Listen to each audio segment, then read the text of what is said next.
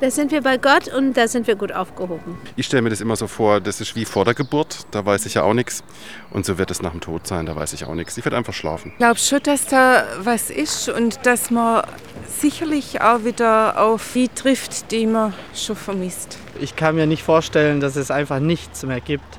Ich würde schon sagen, da gibt es entweder gibt's ein zweites Leben oder fängt man das Leben nochmal von vorne an. Ich glaube, da ist irgendwas nach dem Tod, aber ob, ob, ob man das Leben bezeichnen kann oder was anderes, das, das weiß ich nicht.